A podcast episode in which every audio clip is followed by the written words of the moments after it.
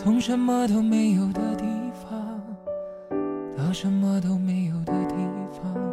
我们像没发生事一样，自顾地走在路上。忘掉了的人只是泡沫，用双手轻轻一触就破。将就日子，讲究活法。我是兔子，我是江山，今天跟大家聊一个旧闻，就是关于人人到底是人人视频还是人人影视的这个人人影视吧，人人影视视的字幕组啊，嗯这个被禁的这么一一说，这个我相信大家在网上都已经看到了。啊、我是一直在这上面看很多这个呃美剧的，尤其是兔子给我推荐的一些，还不是美剧，那个叫什么黑黑镜，嗯我就是在这上面看的。嗯还有我之前在节目里也给大家推荐过的那个德雷尔一家什么的，都是从这上面看的。然后这个被禁了之后呢，我就感觉到对我来讲就冲击还挺大的，我又要回到什么网盘啊、迅雷啊 去找种子的这么一个境地了。对，江山跟我推荐过这个 A P P，然后我下载了，还没等我用，它就已哦，经消失了。那你原来，在哪儿开的呀？我原来都是那个网盘，啊，所有的都是网盘。是吗？啊，对，所以你这个网盘的种子从哪儿来的呀？自己找的对我就是自己搜的嘛。啊啊，就是有几个那个，网盘加我好友 就是字幕组，他们也是有一些那个公号什么的。虽然他们总打游击换来换，你看我们一开场就开始介绍白嫖方法，那咋办呀？对我们都是白嫖的绝对拥护者。他那个就是有一些，他们本身也有一些工号，虽然他们经常换，为了那个什么嘛，嗯就是为了打击，为了躲避那个所谓的监管嘛，嗯他们也会经常换，但是总是有一些资源啊，包括那个网友之间互相分享什么，就是人人影视这件事情。可能大家有几个关注点，一个就是对于字幕组嘛，就是大家对字幕组都是表示特别感谢啊，当然了觉得字幕组就是可以那个为爱发电，对，包括就是说他自己其实并不是需要依靠字幕，呃，可是他还愿意把自己的所爱分享给别人，通过劳动什么的，对就是这些，就是呃，大家称颂字幕组的是呃一派，然后还有一些人就是说关于到底能不能那个白嫖影视资源或者。呃，嗯上升到就是所谓的版权、知识产权这个那个层次吧。对，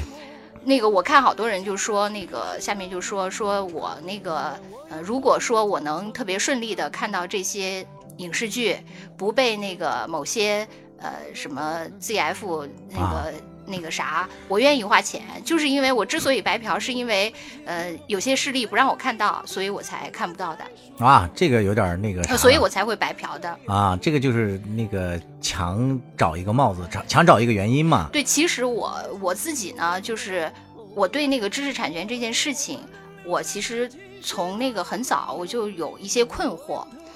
呃，虽然那个就是很多人说那个知识产权是神圣不可侵犯的，但是我就我自己在我自己的实际的那个经验中，我感到那个知识产权有的时候确实还让我遇到了好多难题。比如说，呃，在工作中，首先呢，我觉得就是呃，你用的办公软件，对就现在全部都是呃正版的嘛。正版的时候呢，有的时候但版本就很低，你去跟那个你们单位的技术部门说说为什么咱们不可以升级？他说不行，因为升级了以后那个要花钱很贵。嗯啊、我们现在买的这个就你先用着吧，那个那个太贵了。对，所以这个就造成我很多时候很难用，别人发了我高版本的文件我都打不开，就造成这个真的吗？是啊，你们好歹也是一个影响全国的 但是会会有的时候发生，因为它有大电视台呀。嗯，包括有些你不常用的软件，它就没有。你比如说，呃，像我啊，对，啊，比如说像我，我很少用那个呃，就是那个图，就修图的那个软件叫哎，叫什么来着？那个 PS，呃，Photoshop 嗯啊、就 Photoshop，其实我们那儿就很少用到 Photoshop。啊，然后 Photoshop，比如说我我希望有，他他就会说那不行，这个没有版权，就用不了。嗯，那个或者说那个包括那个什么 Office 的版本啊，等等等等这些都会有。然后那个这个是一个，另外那个就是我觉得呃更那个明显的一点就是曲库，嗯啊啊，比如说因为。对，因为像我们那个呃，无论是你做媒体还是做自媒体，其实你都是要用到这个音乐的。对，我记得有一次，那个我们中午跟同事吃饭，然后那个我们同事就说说，哎，今天收到了一个那个呃公司发的邮件，就是咱们的所有的曲库都停了。因为咱们现在正在跟版权方那个嗯谈判，就是在那个谈判谈到之前，我们没有一首音乐可可以用了。哇，整个电视台啊，对，然后当时我就觉得这件事情很荒谬，嗯就我觉得你你比如说那个呃音乐这件事情，就是我因为我也联想到我们自己，就包括我们现在做自媒体，江山深受其害，是吧？，当然了，啊、你你来描述一下你的惨状，就关于用音乐这件事情。就是我们这档节目嘛，有时候比如说，特别是我们讲了一些跟这个电影或者是音乐人有关的这个话题，你肯定要要用一下这个别人的作品嘛。一个是向大家介绍一下他是谁，另外一个他确实也有一个渲染情绪或者说那个提升主题的这么一个效果。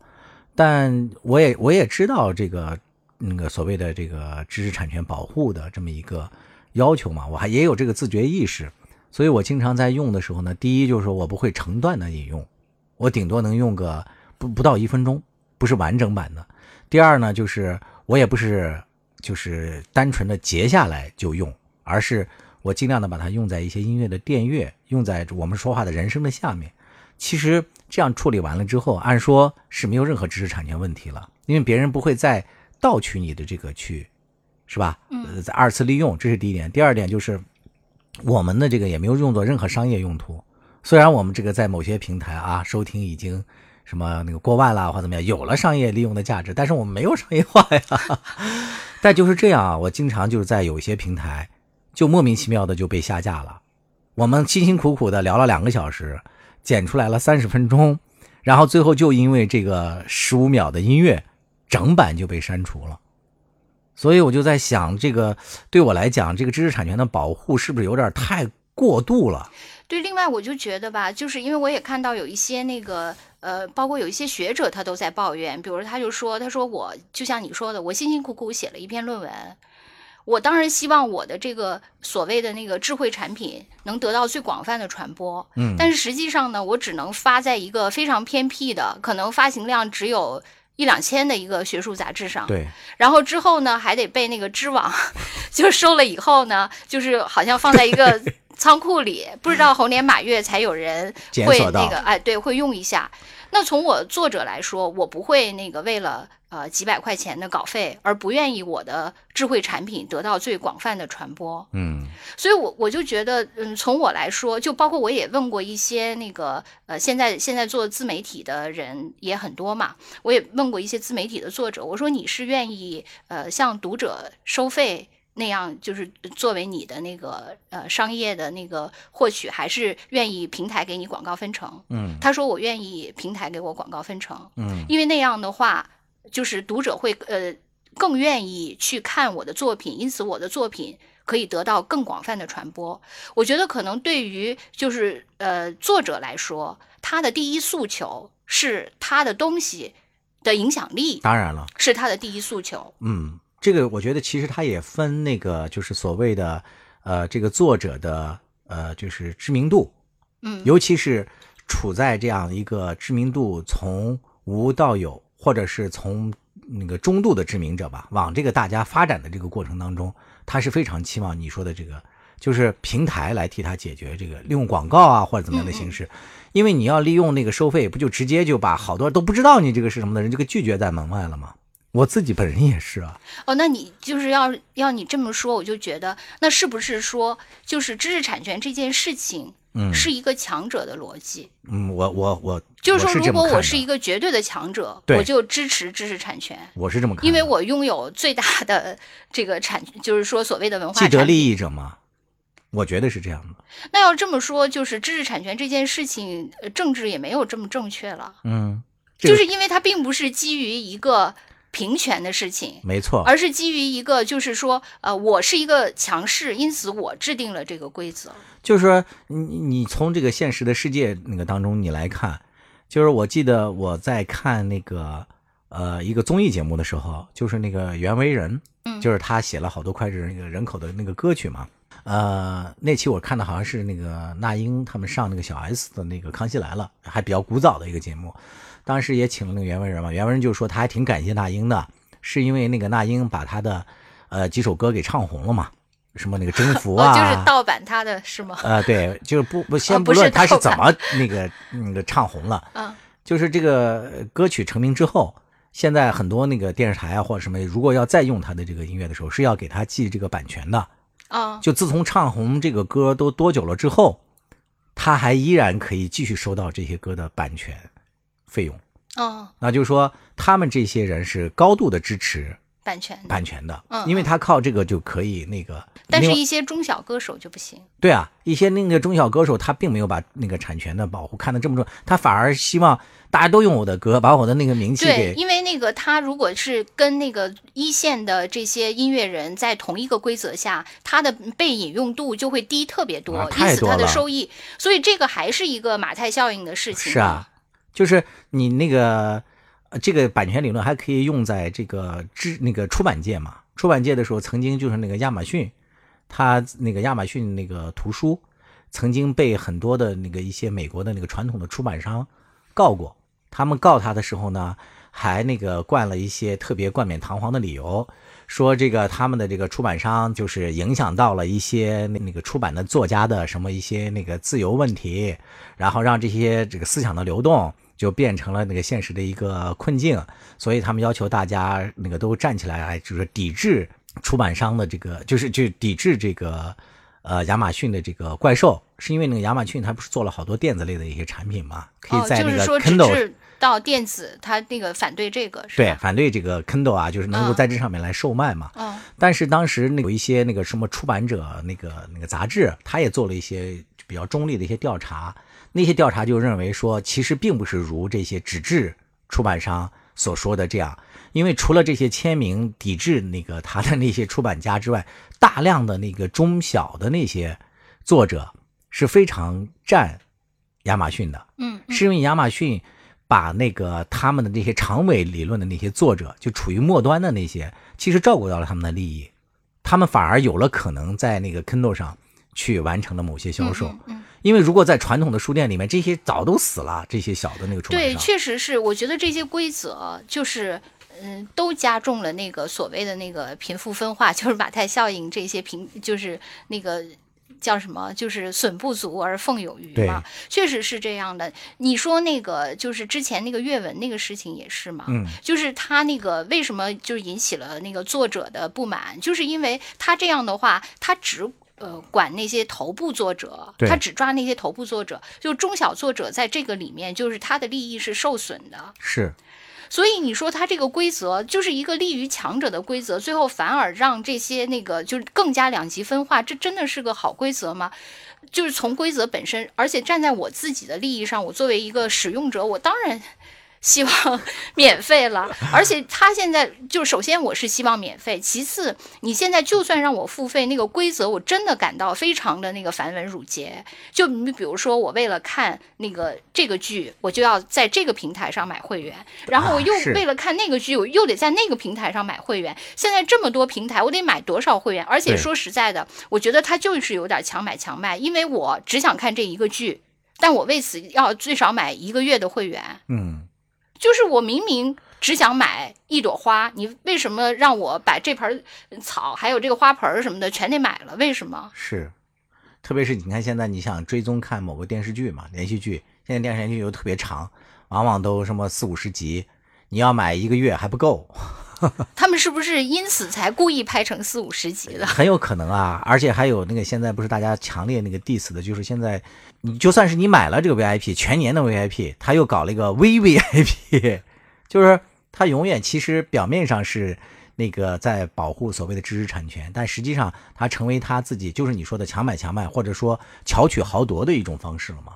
披上了这个外衣。而且那个我就是我们其实都注意到一点嘛，我觉得就是有一点特别不合理，就是说你的产权就是和那个知识产权对，就还是有一点不一样，就是就说是工业的这个产权。对，就是因为很多人都呃那个意识到这一点，就是说，呃，所谓的那个什么财产权，就是对原来你那个工业化时代你的这个产品的这个物质产品的一个保护。对因为这个这个产品呢，它具有这种怎么说，就是匮乏属性啊，就是说你你用了。就没有了，因为它是一个食物，所以因此你要保护嗯它对这个的独自的使用权，因为如果他用就被别人盗用了，这个本人就没有了。对，但是那个到知识时代，这个知识产品的逻辑就跟那个实物产品的逻辑是不一样的。没错，知识产品就是你可以复制成成百上千、成千上万，是吧？成万上亿的，有共享性嘛？对，它都不会衰减的。对。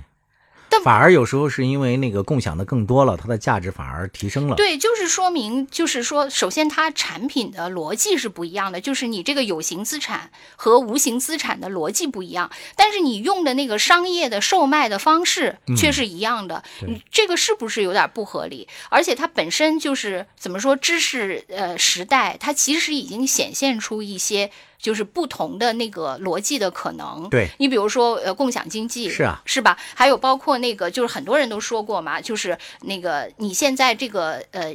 一个电影或者是一个那个呃明星，他他不是光靠售卖他的那个作品本身来牟利，而是有好多周边的那个东西。它周边的东西靠什么？是靠它核心所产生的影响力。是的，它核心的影响力就是它核心的产品的传播。而不是说它卖的越多，是它传播的影响力越大，它周边可能辐射的那个商业价值，嗯，才会更大。它已经变成了这样的一个模式，而不是原来的那种有一说一、有一卖一的那个那个样子了。对。但它还采，而且在这个里面，其实，呃，就是如果我们以那个仇视资本的那个角度来说，它确实还是资本方是最大的获利者。当然了。其实你站在那个，因为他有一个为什么要 diss 资本方，是因为呃，你站在知识产权的那个角度上，知识产权的一个最有利的理由是保持。我为什么要有知识产权？是因为我要保持原创性。但是实际上，这个里面获利最大的是资本方，并不是原创方。对，咱们那个在分析这个各方利益的时候嘛，有些人是说我愿意为这个所谓的知识产权去买单的。嗯，然后这些人呢说，我是由于有些什么 ZF 的管控，我看不到有些东西了。嗯，如果我能看到，我还是愿意支持他。就说如果说咱们把那个 ZF 的管控这一块给那个开放了，这些人会不会到所有的那个平台上去？把所有的 VIP 会员 对呀，我就是觉得，就是说，咱们充值了。咱们先说，在这个局域网里，是吧？在局域网里，刚才就是有这个困境，因为他们被这些分割了若干个平台，我对我在每个平台上都得被收割一遍。对，因为我我确实觉得，就是呃，我当然，我首先我作为一个那个呃，就是这些产品的消费者，从我的利益来说，我肯定是愿意这些都是免费的。然后那个呃，它产生的周边去让我愿意，比如说，呃，我很多朋友也是，他特别喜欢某一个明星，他愿意为他买单，这是我愿意的，嗯，而不是你强迫我去买，不买我就看不了什么这类的，反正就是我心甘情愿的。你知道我的那个朋友就说，他给他的那个呃喜欢的那个 idol 花钱的时候，嗯，就像一个。皇上给那个他喜欢的美人花钱的那种心态，你知道吗？是这样的一种，就是特别心，就是也不能说心悦诚服，就是非常愉悦的一种消费体验，而不是我被我强迫我要到各个平台上去买各个会员，嗯，这样强制性的嗯消费，就是尤其是说我对。这个产品没有爱到像一个那个我对这个我的偶像追求的这个程度，然后我还要被各个平台反复收割一遍，反正我是挺不爽的。嗯，我也曾经那为我的那个爱豆 付过费，但我的这个爱豆可能早都已经不会因此获益了，因为他早都不在人世了。啊，就我的这个朋友，他们去俄罗斯旅行的时候嘛，嗯，到那个托斯托耶夫斯基的故居，嗯嗯，去的时候，那我就那个他们都知道嘛，然后就问我要买什么，我然后拍照给我，我当时看到的那好多东西我都特别想买，我我说这个话题的意思是想说，其实托斯托耶夫斯基都离开我们多久了？所谓他的那个知识产权的保护，可能早都已经所谓过了那个什么追溯期了嘛，就是不是有些人说。保护什么知识产权是为了保护这些创作者的这个利益嘛？那像这个托斯托耶夫斯基这些人，他是反过来的，他的那个利益都不需要保护了，嗯，但是依然还有很多人愿意为他去，嗯，买单去花钱。所以我觉得这个那个症结是在于，呃，并不是因为没有人愿意去，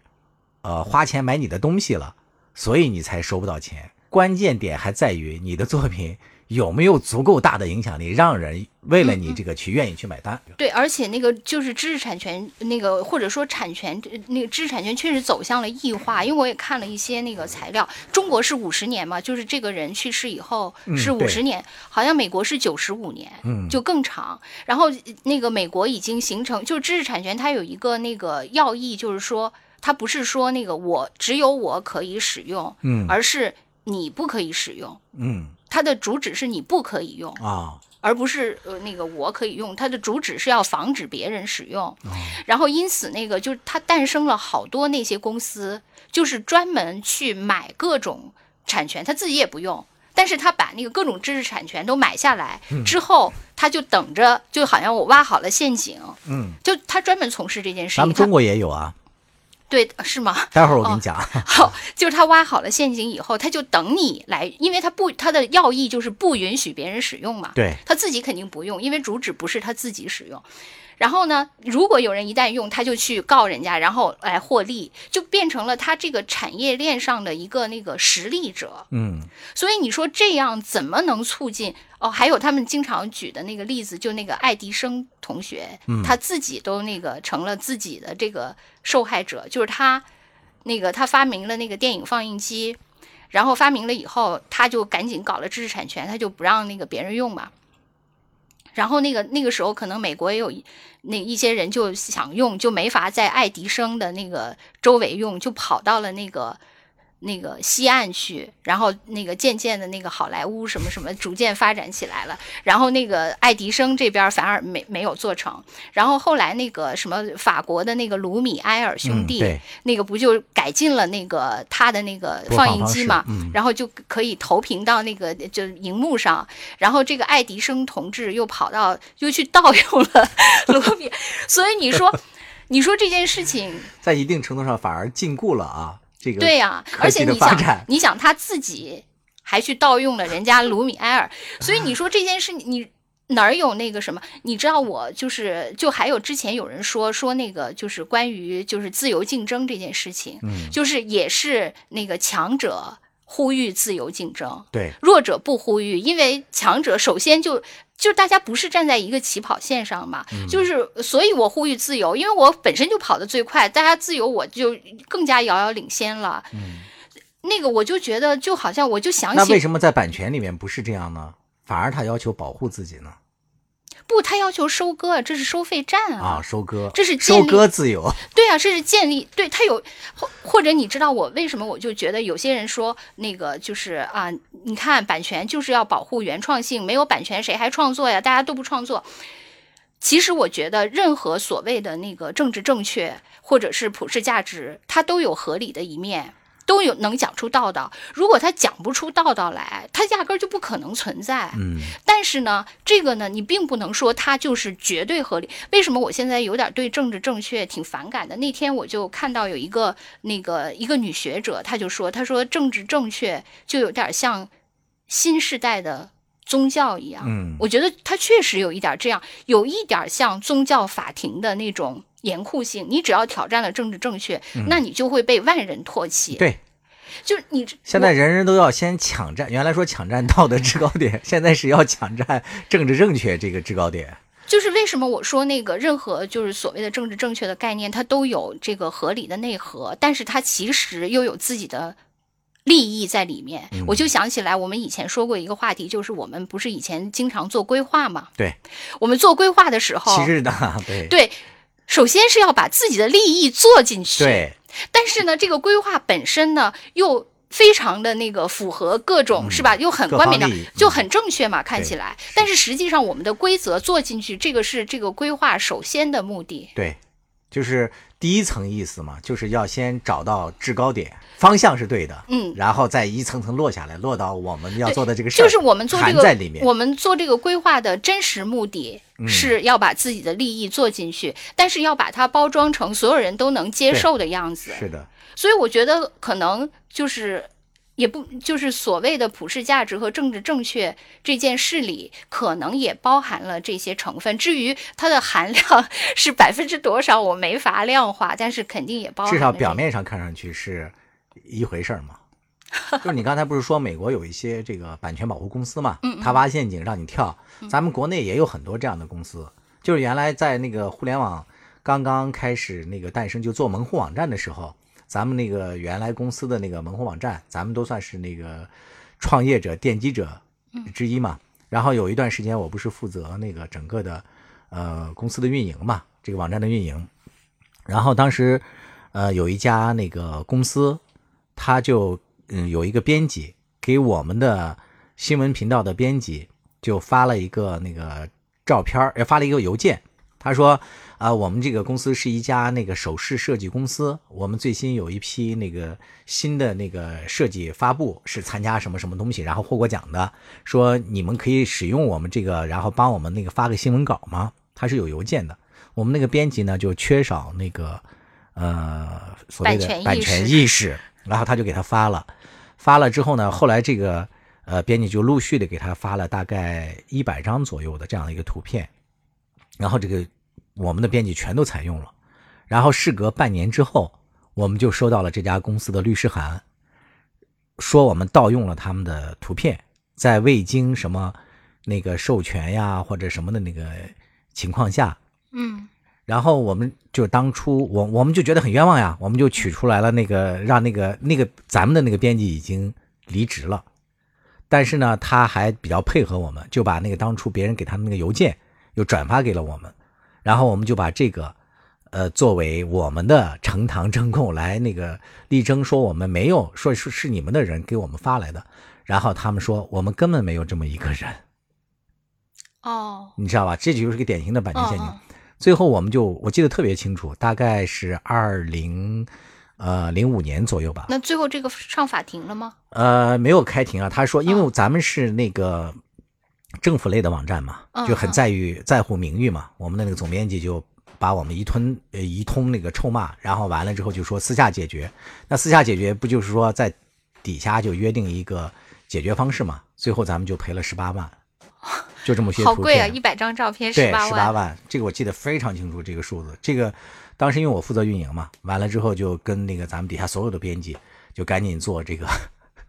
都不是说版权意识了，是做防诈骗这样的一个培训。国内有很多这样的。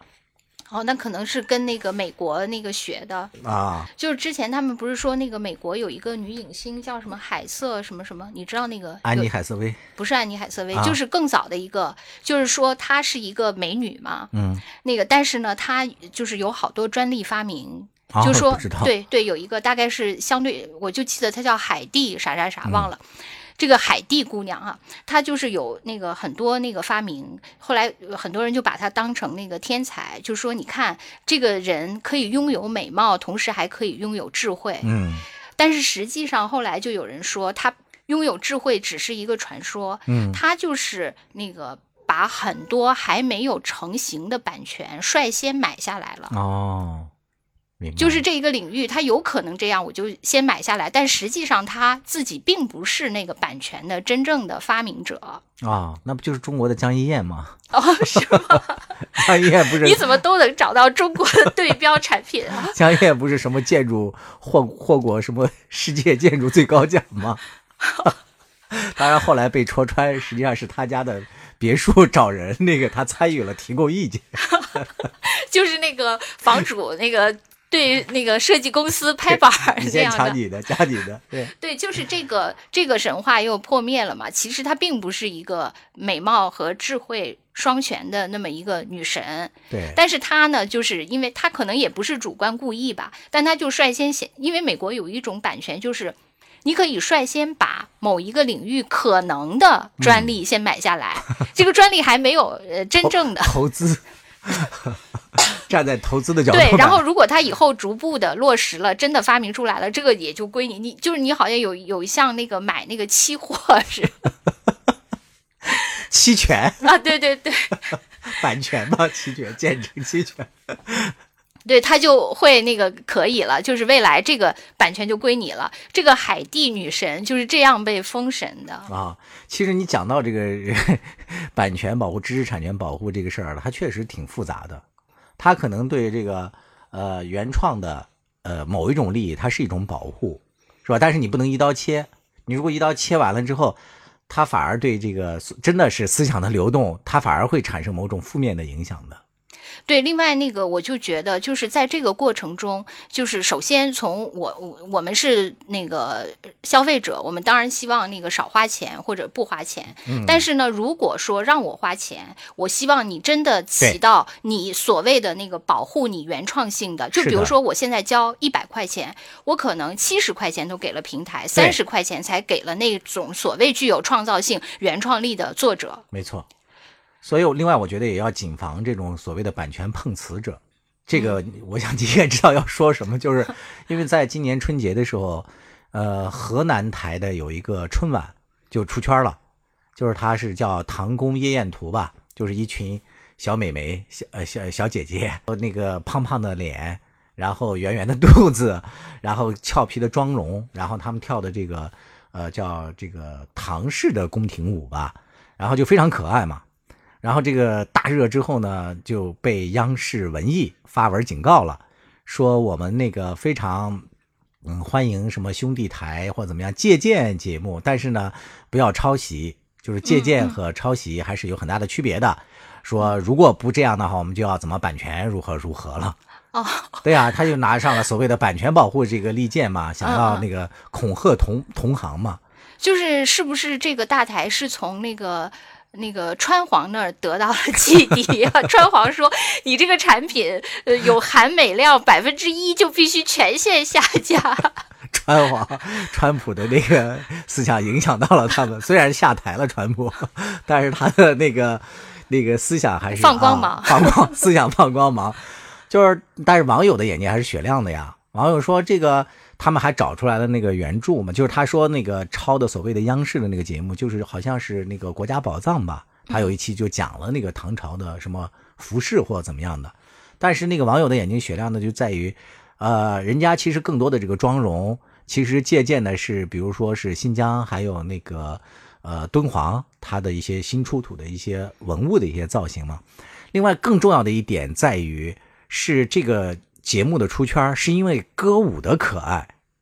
嗯，那个妆容啊，还有服饰啊，只是很小的一部分。对呀，这个不就还是那个嗯川总的做法吗？嗯，只要有百分之一，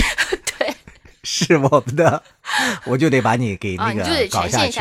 是，哎呀，你说现实当中也一样啊，央视文艺人，央视是 现实中的对，就是咱媒体界的那个美帝嘛。对啊，就是强者想要玩那个什么嘛。好在他的这个事儿现在在那个互联网世界里，就是遭遇了大家的那群嘲反讽，所以这个事情我看大家基本上还都是站那个河南卫视的，因为那个河南卫视人家做这个节目，他也是下了很大的功夫的，不论说编舞或怎么样的那些人的水准嘛，而且他的那个妆容还有服化道那个服装的那个设计师，好像还是什么参加过八七版那个《红楼梦》呃拍摄的那些那里面的那个老艺术家们。对，那个好像也是获过什么全国荷花奖那个舞蹈荷花奖的一些是啊啊，对，就仅仅是因为里面用了一点他们的那个服服饰的那种造型，而且那个服饰又不是你的原创，服饰是文物里面都有啊。对，哎，咱们他是成为了最先借鉴者，然后他就成了一个那个什么了，就版权知识产权就归他们了。就是可能那个，就是这个大台觉得那个你现在这么火，但是我也要给你找点瑕疵。我觉得不是这个原因，我觉得可能是那个央视文艺部主任是那个唐朝穿越来的，是我设计的，上身了，就是我本人。对，今今年这个穿越不是特别流行吗？这几年是吧？很多，你那个李焕英不是也是穿越了吗？啊，对，哎，其实我看这个《唐宫夜宴》，我就是当时确实有这种穿越感，我完全不觉得，呃，是一些现代的小姑娘在演，啊，就是她给我的那个代入感还是很强，而且我甚至觉得他们的那个舞步就轻盈到，我觉得他们都都好像在飘着一样，是对，就是因此你就觉得他如此的，呃，就是让你觉得他不真实，反而把你带到了那个古代，对。我就特别有这个感觉，我完全不觉得是一些现代的小姑娘在演。是任何事情啊，它的动机其实还是挺重要的。你比如说这个知识产权的保护，如果说真的是为了鼓励这个原创的热情啊，鼓励更多的这个作品流通，那我觉得是那个值得那个。那他就是应该改这个规则。对。但是如果是你这个动机，就像刚才他们说的，有碰瓷的，或者是有些人来那个蹭流量的，很值得。还有一点就是，我觉得这个凡事也要有个度，你这个呃保护过度了，也其实很僵化嘛。就比如说那个，咱们上原来也聊了这个李焕英，对吧？这个李焕英里面其实有一个镜头，有很多那个反对者就是说他们抄袭那个，请回答一九八八。哦，对，我觉得那个有点太牵强了，因为那个角度是不是很容易啊？就是呃，就是沈腾和那个贾玲，不是沈腾，是那个陈陈赫。哦哦，就他们站在一个什么挤到了一个小巷的那个呃很窄的一个两个人面对面，然后最后他让那个谁转过身去，就跟那个请回答一九八八里面的那个。狗焕和那个德善是是一模一样的嘛？哦，是吗？啊，对，哎，对。然后大家就开始就开始那个呃嘲讽他们嘛，说你这个有没有点那什么版权保护意识啊？就这样赤裸裸的抄袭。但其实人家就解释说，这就是致敬啊。对，我就想问你，致敬和抄袭怎么区分？这就是一个度的问题啊。我觉得就是就是你看他通篇这么长，他只用了这么一个桥段，这个桥段可能也就是一分钟。是吧？两个小时的片子，就像我们用了一分钟音乐一样，是吗？对，而且然后又有人那个出来了，说那请回答一九八八还大量的抄袭的是那个台湾剧呢，不是前阵子也在网上炒的特别那个热嘛？说那如果从版权保护的角度来讲，那这个什么就应该下架呀？对，我也觉得，就是说很多事情都容易走向极致。其实有的时候吧，就是说你诞生了一套那个理论系统，或者是一种思潮，或者是一种什么，其实都可以概括为你对当前出现的问题的一个解决方案嘛。但这个解决方案它其实只能解决这个问题。就像我们在那个工作中也是，你出了一个解决方案，或者因这个解决方案诞生了一个产品，这个产品也只是暂时的，因为它是为了解决。这个问题才诞生的，因此它不可能扩展到可以解决一切事情，或者一切事情都用这一套东西来，那一定会出问题的。但是现在很多事情就是，你比如说我诞生了这个知识产权，我可能就是用他们那个呃所谓最正确的话，我是为了保护那个原创性。但是如果它用到极致，其实是扼杀了原创性。就我们刚才说的，你至少中小的这些。创作者更难出头了，出头之日。对，那你怎么是还有包括滋生了这些就是所谓的这些实力者？对，这些实力者更加限制了那些人，什么都不敢用了。你看，像我有一个那个很好的一个朋友，也是我们那个老家的一个音乐人嘛，他叫那个孟大宝。孟大宝他是一个他在民谣圈有一定影响力的，他那个发了专辑之后啊，他都是会给我寄一份然后我有一期就在我们节目里用了。你看，这朋友授权我，我问他我可不可以用，他说完全没问题，他也希望得到一定的推广。然后我用了之后也下架了。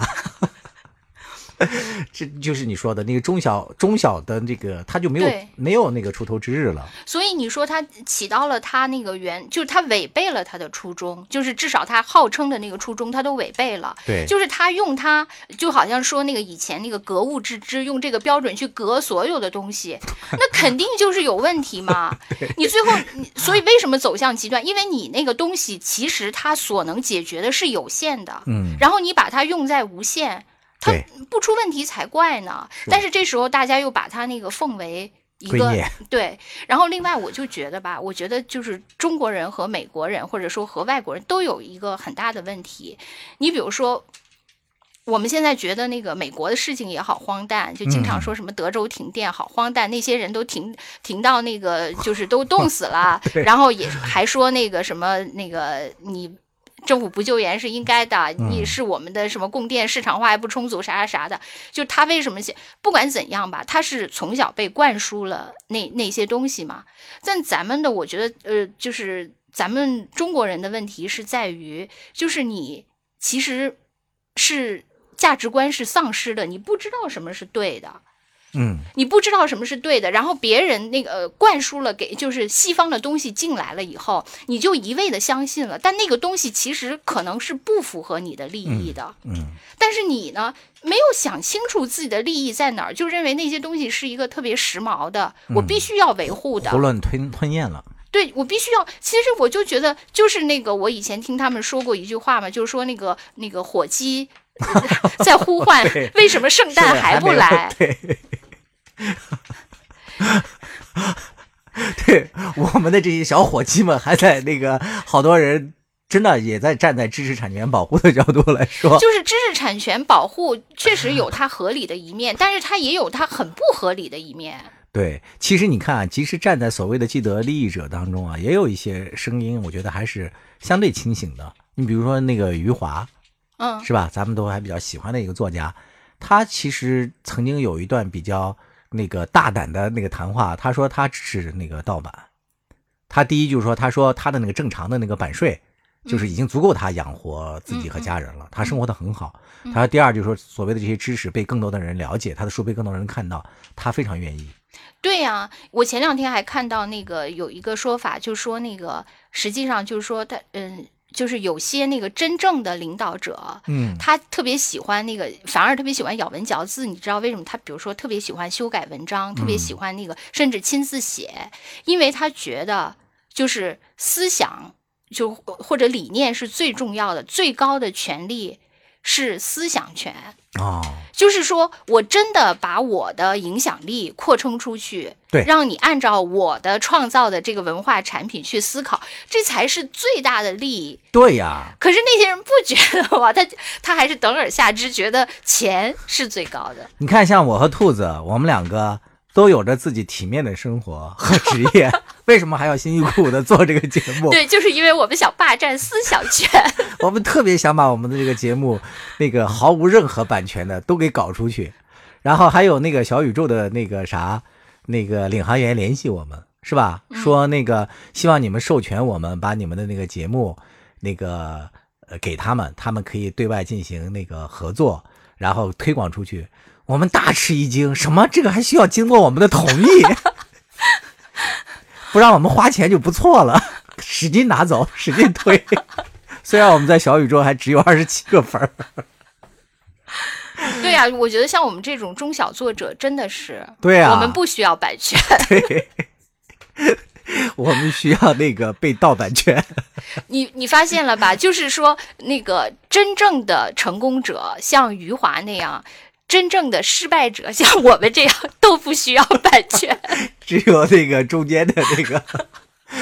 进可攻退可守的这些人，是吧？因为他们就是可能确实有些人从版权中获利了嘛，但是呢，就是我觉得最根本的逻辑还是我们最开始说的，就是当你的那个产品逻辑发生变化的时候，你的这个呃所谓的商业逻辑是不是也应该变化？嗯，他们还没有那个醒悟过来。其实我们可能也没有醒悟过来，只是我们那个 立场决定了我们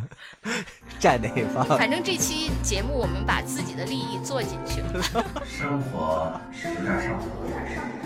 日子有处包浆，一再将就的活着，总有讲究的念想。将进酒，不打烊。